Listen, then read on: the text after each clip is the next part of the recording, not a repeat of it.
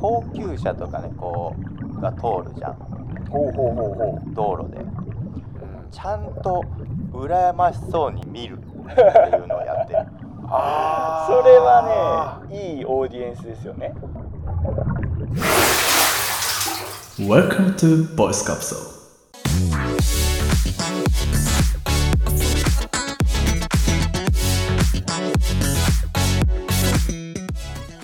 さあ始まりましたポッドキャストねポチポチポーポチ世の中の面白い音声番組を紹介しその番組の話題で盛り上がっちゃおうというコンセプトでお送りいたします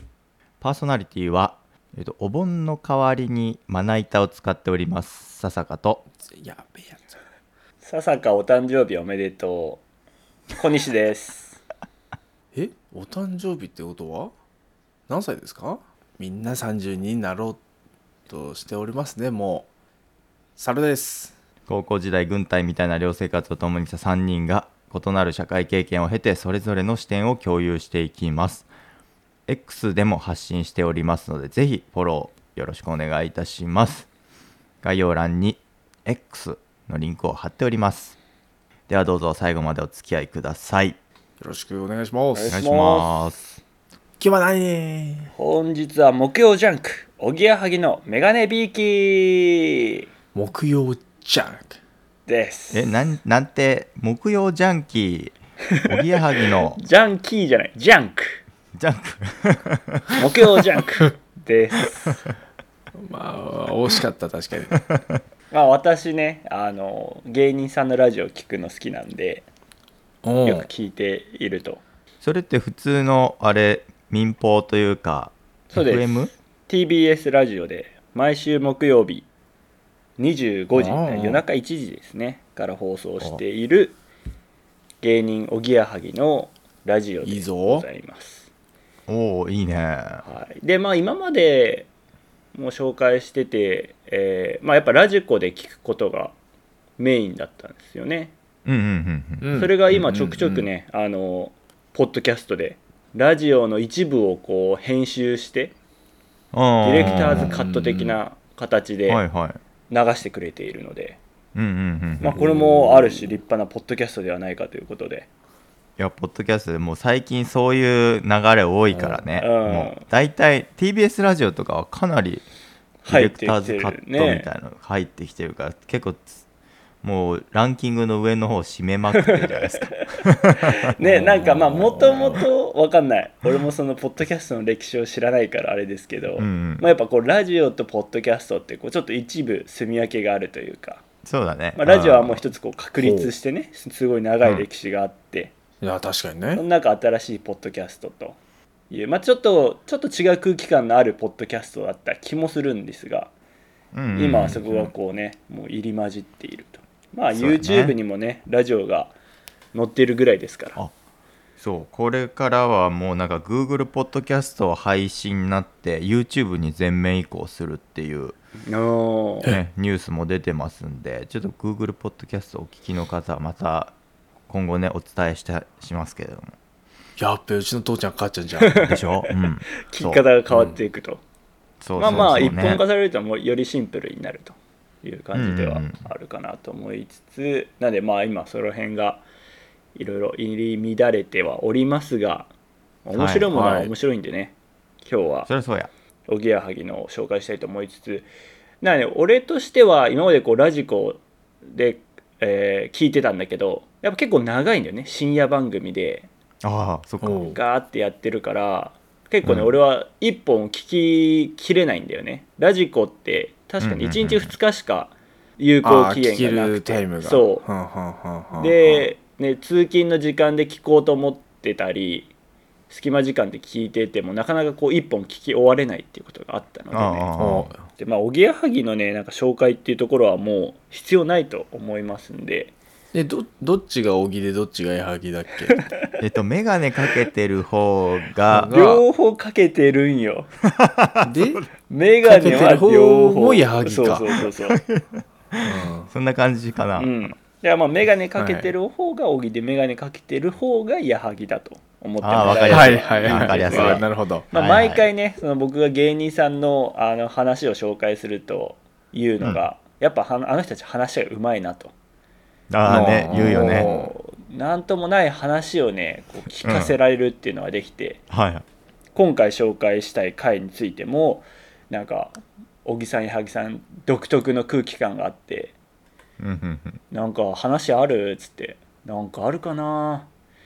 何もないのかなあるかなとかっていうのを1分2分ずっと延々と喋ってると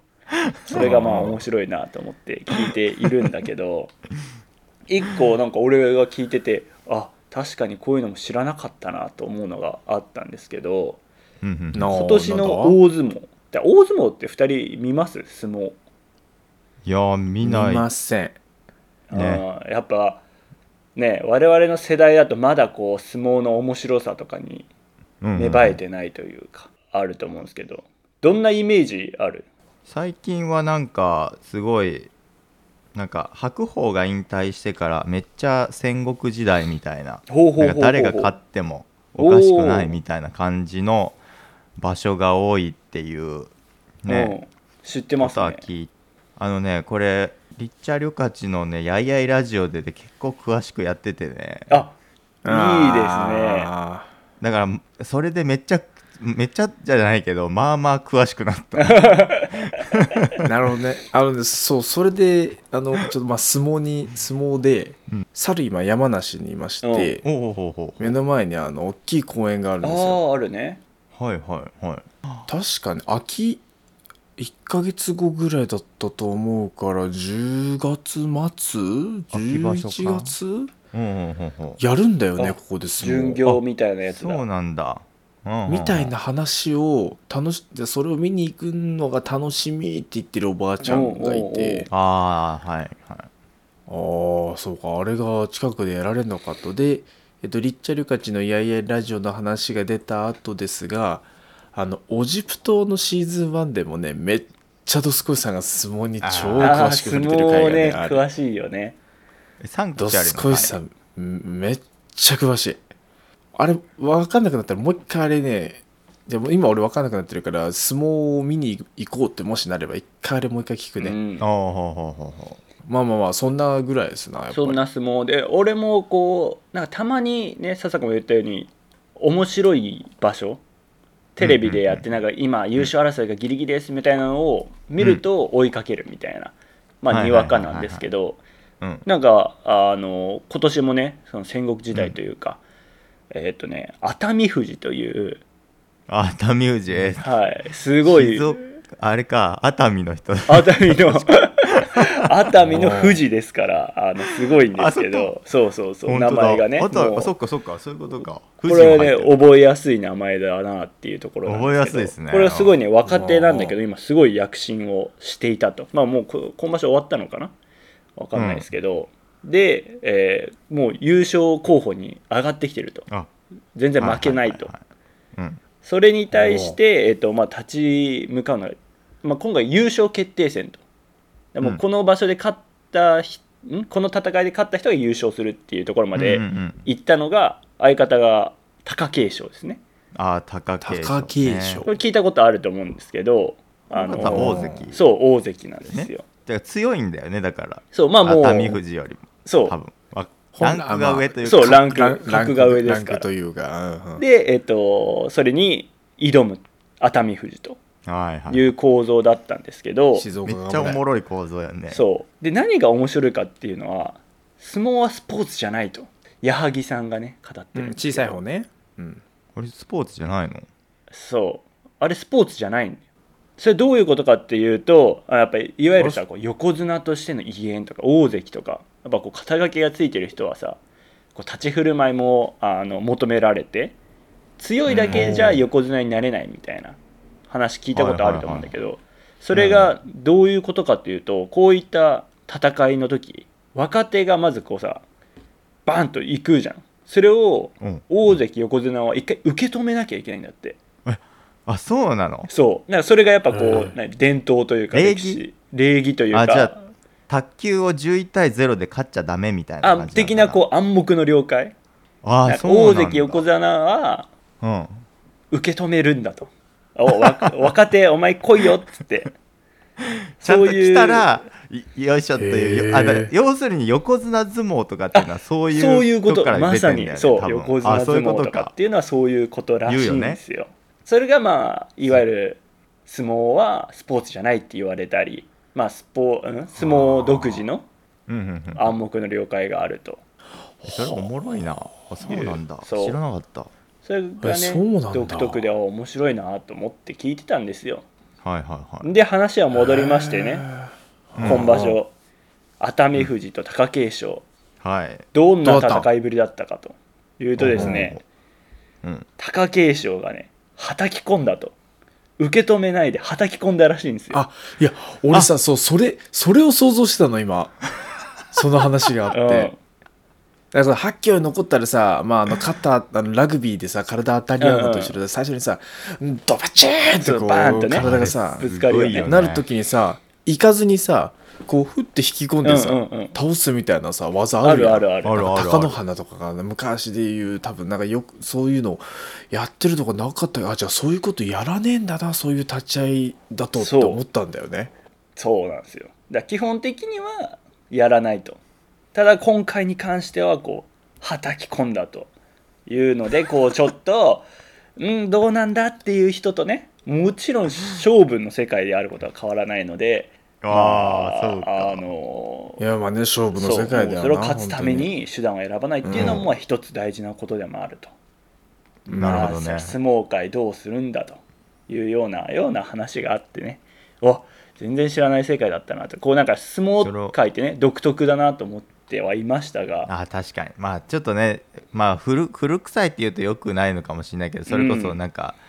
なんか土俵の上にねこうもう性差別があるとかさ女性が上がっちゃいけないとかあるじゃんあーなんかこの場所はどうだみたいなね、うんうんそうそうそうなんかなんかそういうあれかなと思ってやっぱりそういうねあれああるんだねうんうんルールというか暗黙のやっぱ、当にいやーす相撲の暗黙ルールいっぱいありそうだな、それめちゃくちゃあるでしょとすごいさんめっちゃ知ってそうだなというねまあこんな話もこう芸人さんのトークを交えながら聞くとすっと大相撲相撲界も入ってくるなと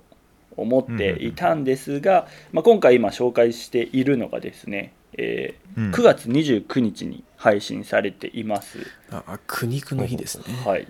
実はこれや国の日なんて聞いたことがないうん、仕方なくね、えー配信してくださっていたんですけど「苦肉の日」にね、えー実はこれやってます」というタイトルの、えー放送回になります。うんうんうんなんで今日もみんなに実はこれやってますって話を聞きたいなと思いつつどういうことかというと、まあ、さっきの相撲の話とはもう全然変わりまして、はいはい全然別の全回然話変わるの得意よなやっぱな芸人さんはなそういうとこもいいよな、パうんッと変いやわそうるいうと切こりいいんだ替えよながすごいんですけど小木さんがねあの、冒頭にこう何かやったかな今週何かあったかな何にもないかなとかって言いながらも「あ僕誕生日パーティー最近やったんですよ」って言っておうおうおうおわ先輩めっちゃあるなでもねちやゃっんとぱねあの小木さん矢作さんぐらいになるとあの誕生日パーティーやったって言いたくないらしいんだよねなんかパーティーやったって言いたくねえよなとか言っててなるほど、まあまあ確かにわかるかもなと思いつつ、うん、なんとなく確かにわかるかもしれない、なんかそこでねこうプレゼントのいい話があったんですよでほうほうほまあこれ面白かったのでぜひこれは本編聞いていただきたいなと思いつつそこでいい話が出たんでね矢作さんの方もじゃあ俺もいい話するわって言って、ううんおー矢作さんは、えー高校野球慶応のいい話っていうのをね、持ち込んでたんですよ慶応勝ったもんね結局ねうん、でじゃあちょっといい話っていいねっていうので、えーうんいい話を募集しようっていうのでこうお便りを募集するとおううんいう流れになりましてであの視聴者の方からねいろんなほっこりするちょっとしたいい話を募集してまして、例えば小木さんはプレゼントのいい話矢作さんは、まあ、高校野球の慶応のいい話いい話してだたんですけど、えー視聴者の方はね実は、えー品出しの仕事をしてたのでうんスーパーとかに行くとこう商品がずれてたりすると並び替えてあまるよす、ねみたいなまあわかるわかるはいはいはいはいはいはいいい話ですみたいなとか、あとこれもこれいい話なのか分かんないけど歯磨きながらスクワットしてますっていうあお便りがあったんですけうんど、まあまあまあいいいい話話だこうそういうなる隙ほどね間時間もねあスクワットしてるんだなと、効率のいい話だ、うんあったり、まあ、あと仕事でね接客業やってるんでお客さんメモを作ってますって言って、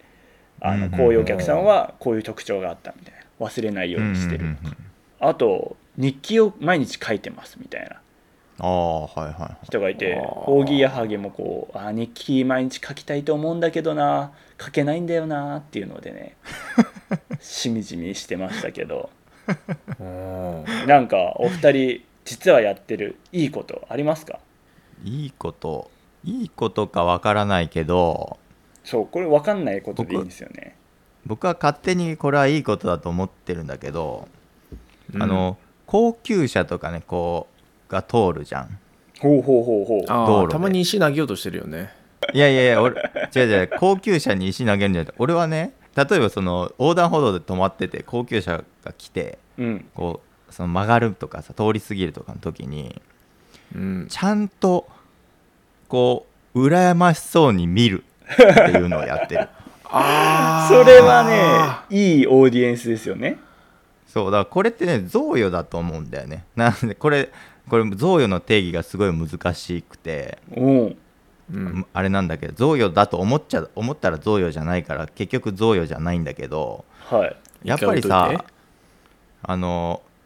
見てほしいからこう高級車乗ってるわけでしょ多うん分うんそこに投資してる、うん、あれはねはいわからないけどね、うんまあ、人それぞれだろうけどやっぱ多分目立ちたいっていう欲があるわけよはい、うん真っ赤なやつとかね、う真紫のやつとか、あるじゃんだかはいらそういうのを俺らが無関心だとあの人たちはクソって思うわけじゃないですか、多分うんだったらうんうんうん俺ぐらいはこうやって羨ましそうに見てると多分その人をす一日ちょっとしねちょっとの時間かもしんないけど、うん気分よくなんじゃねえかなと思ってはいはいうんいはいや確かに頬上がってますね1いいねもらったって思うもんなあそうそうそうそう承認されたみたいなうさ、んなんかそれを素直にやろうっていうのは心がけてる素いや直ひねにくれてないっていうことはでもだから定かのどこかにうんいいなっていうのはあるっていうことなあーまあいいなっていうのがないわけではないけど、のまあ、そもそも、まあ、車っていうジャンルに俺あんま興味がないからうんうんでもでもそうややってその車が好きな人がやっぱりそのなんかこういろいろ考えてそういうたねいろいろ頑張ってさうんお金を稼いでそのあれ車に乗ってるわけじゃんうんだからそこにやっぱ尊敬のねなんかジャンル俺とはそのなんていうのそのフィールドは違うけどその背景にあれスペイしてんだねそうそうそうなるほどなるリほスペクトどをはいはいはい敬意を払おうとただしてるだけあだけあどなねるほどなるほど面白いそれはあの例えばね右折で曲がる時とかに、うんうんうんすごい笹坂がうんはーってこそううそうそう左の横断歩道からこうやってはーって見てたら多分その人ね、あのバックミラーでね笹坂が見切れるまでね多分ずっといや違う違う違ういやそしたらあの前の方ぺしゃんこになっちゃうかもしれないからそんなバックミラーまで俺のこと見てたらね安全運転しつつです けどおあのあの人 見てくれてんなーって多分ね結構ねそうまだ見てるかなみたいなっていうふうに逆に見られてると思うよ、ん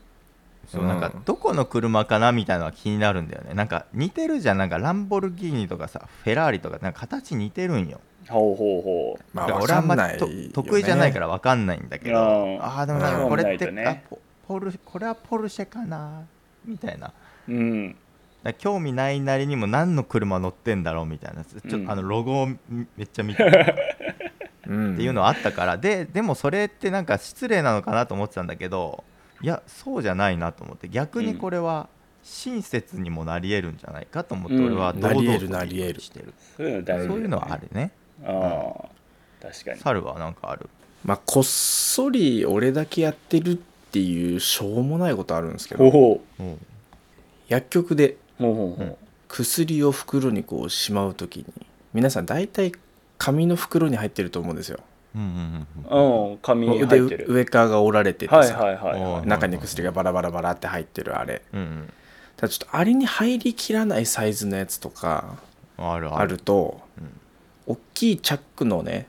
プラスチックの袋を出してきて、い。うん。うんうんうんジップそロれッにクみたいなやつねジップロックみたいなうん簡易ジップロックみたいなやつになんか見たことあるなそれにもともと入れてた紙の袋も見出しとしてスッと落として、うんうんそのチャック袋の中に薬をいっぱい放り込んでいくんですよ。うんはいはいはいまあ、主にどういうやつでなるかっていうとかさばる漢方とか漢方ほうねほ塗り薬が大量にあってとか、うんうん座薬とかだとね結構何十個で出すとすごい結構膨れるんですよあーかさが出るんですよそうそうかそうかそうするとあの紙の袋いやあの薬の袋って書いて薬体って言うんですけど紙の薬体だともう全然入らないから着袋に入れるんですけど、う。うん。私その時にですね袋の空気めっちゃ抜くんですよ、ほうほうほう密閉させれるんですはいね。はいはいはい密はい閉させる、うんうん。これはねもうもうやりたくてやってる俺があでもうんめっちゃ俺わかるかもしんない嫌なんだよなねんでだろうねあれあれね何も気にしないでわーって入れてもうすぐピヤバシってこうあのチャック閉めれば、うん閉めると結構空気が入った状態であれまああふ振ればシャカシャカできるんだよね中のものをうん動いちゃうよね。ーシャウエッセン状態だよねそうそうあはいのはいはいパはンいパンパン私ウィンナーですっていう袋あるじ ゃんああるねこのウィンナーですウィンナーですっていうセット がさそれ動画じゃパないンよパンですってこうテープで貼られてるさあの2袋セットのウィンナーとかあるじゃんはいはいはいなんでこんなパンパンなんて思いあながーあられ不思議だよね。そうああいうウインナーお薬ができちゃうわけですよはい確はかい。俺それが嫌であの最後こうピーッとねチャック、上チャック全部閉めようとした時の右2センチぐらいまあ左2センチぐらいかな、うん3センチぐらいあのあえてこう一回閉じ切らずにはい手を止めて、はい袋を優しく下からねスッてこう押さえて上にこう手をこう袋の下から上にスーってやっていくと空気がシューって抜けていくんですよ、うんうん。で押し出してチャックのところまで手が上がってきたら残りの2センチ分をプチプチって閉めるうん。ですると結構空気が抜けて中の者たちが暴れないようになるんで、はいはいはいは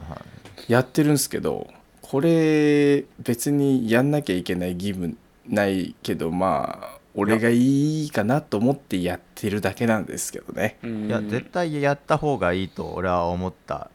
のは理由があって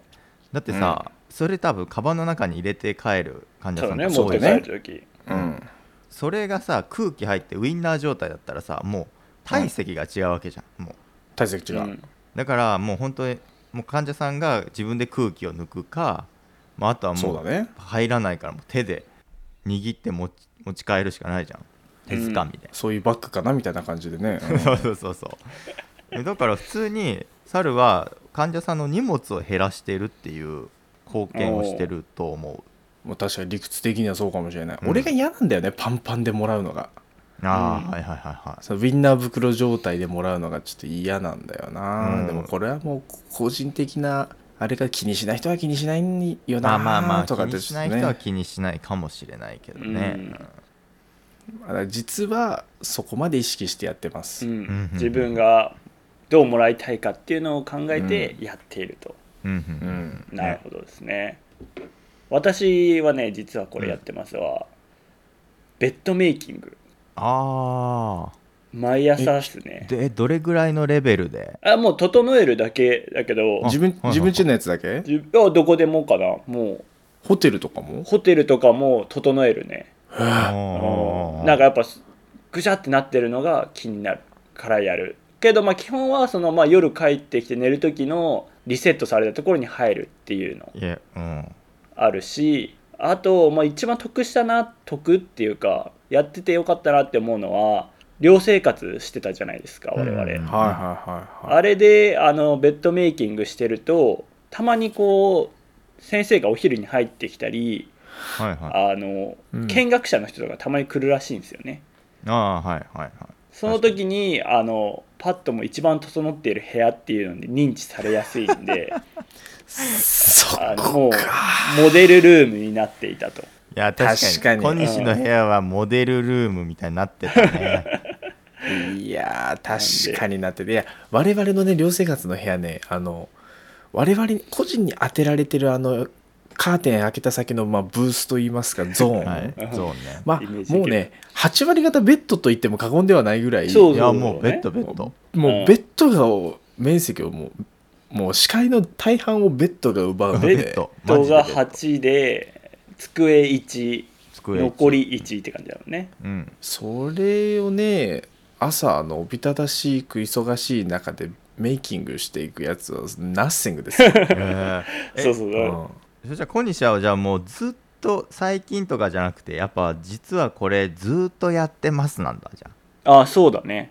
ずっとだねああこれはいやでも俺最近ベッドメイキングの良さあ良さというかが分かっておおだから俺おー福岡に来てからベッドメイキングしてるはいはいはいはいそこのなんか変化はあったの逆に何がいいんよそうなんか俺はもうずっと習慣でやっちゃってるからさいや気持ちのなんていうのリセットというか、いうんうんなんかこう「行ってきます」になるんだよな、はいはいであとベッドメイキングやるいやそれこそやってる自分にちょっとなんていうんだろうこう満足するみたいなうんうんうんああああと小西が言ってあたあその綺麗にされてるベッドにこう入り込むっていう寝る時ね、うんっていうのはやっぱ全然違うなと思ってなんか寝る前にさぐちゃぐちゃだから一回こうやって整えてさ布団がどっあっちゃこっちゃいってるやところをさこう引っ張り出してきて寝るよりもやっぱり安心感というかうんは優越感がある、いやいや猿にはね価値 観だなオンオフになる気はするね、朝起きてさちょっとまあ乱れてるともう一回ベッド行こっかなとか思っちゃうけどはいはいはいはい、もう起きてピッと整えたらもう自分は起きたんだって座りたくないもんねそうそうそうそうそうそうはあはあいはやあわかるわいや俺もだからちょっと反省したのが本当にね高校の時小西のねビシッ と俺はねビシッて小西がのベッドビシッてなっててシーツね、うん、多分暗黙の座んなよみたいなのは小西あるんよそういうあるねなんかもう見たらわかるだろうと見たらわかるだろもうこれは別に言う必要もないやろみたいな俺はそこに余裕で座り散らかして寝っ転がってたからさあまああれ多分まああの時は受け入れてくれてたけど、まあ、最初の方とかは多分相当うーってなってたんだろうなてかまあ多分何回か言われてるしね、 うん、うん、そうだな座んなよっつってな多分言ってたんだなろんうてけいうどお前もうここし諦かめて座るとこねえだろみたいな さそういう謎に喧嘩するみたいな諦めがうん、そうですねそうなったよなそうそういそうやーベッドななんか猿とかはベッドから出たさうんうんらもうそのままなんですよ次の寝る時までベッドに入るまでいじらないからはいはいはいもう寮生活の時も変わんなかったけどなんで今も変わんないからねあのうん思うのがそのあじゃあ寝ようと思って、うんベッドに行く時にあ俺昨日こういう感じで寝てたかと思うんだよねはいはいはあいーその、はいはい抜け殻が残ってるからねそうそうあちょっと寒かったんだよな起はいはいきた時とかあるうんよ、うんうんそっかめっちゃ壁際に布団掛け布団が寄ってんのうんうんああはいはいはい起きた時にもうほぼかかってないみたいな状態の時はもうそのまま出てくから、うんもう布団がめっちゃ壁に寄ってんだようんうね、ん確かにそれは記録になるもんねうんそうなのベッドメイキングしなければしないで自分の記録にはなるっちゃなるからそう枕の向きがねあ確かにベッドまっすぐじゃなくて斜めに寝てたな昨日はとかある んだよね対角線をなんかに体合わせてあるはいはいね、はいそういう日ある贅ある沢使いで寝てたなとかうんうんあるよな別にそれを知るから何かあんまりいいことなんてそんなないけどなんか猿のベッド日記みたいのやってほしいけどな確かに毎日その写真をそうそうね多いな俺のベッドっつって飽き るわ365日毎日猿ベッドっていうのをねちょっと見てみたいなと思いましたけどそれ以外にこう高校の時からやってたみたいな、まあ、こそのせいなのか分かんないけど実はやってますみたいなのがやってんのかなあのポイ捨ておうおうおうおうをずっとやっ当てたるり前のことなんですけどうんうんポイ捨違てうをよ100%やってないって言えるなちゃんとおおおー胸を張ってうん確かに猿って風紀委員でなんか昼間なんかゴミ拾ってたもんね そう昼間ね猿ね高校時代あの本当に毎日のようにゴミ拾ってたんですけどゴミ拾ってたよねやってたねマジでいやマジであの習慣のせいでなのかな俺その前まではね結構こうこれぐらい風に飛んでっても許されるよねみたいなものはあったかもしやれっない、ちゃうやっことてもた、ね、うん、自分はね多分ねいたんですけどあの経験を経て俺それからポイ捨てはしてねえと思うな、おーあ大事な経験でしたねそれあなはるほどねまあ高校時代のことで生きてることっていうのはねあるよねと思っていや確かに高校時代からずっと続いてる同じことみたいなの俺ないかもしんないおおー肩幅ぐらいじゃんな肩幅は確かに続いてるかもねうん意識的に続いてると思うよそこはやっ 大ぱ体り続くんよ肩幅 はもう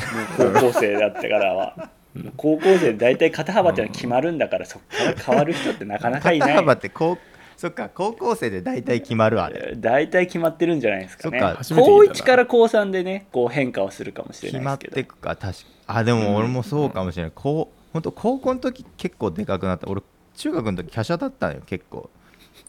そうなのこう高校の時結構ムキムキになったんだよな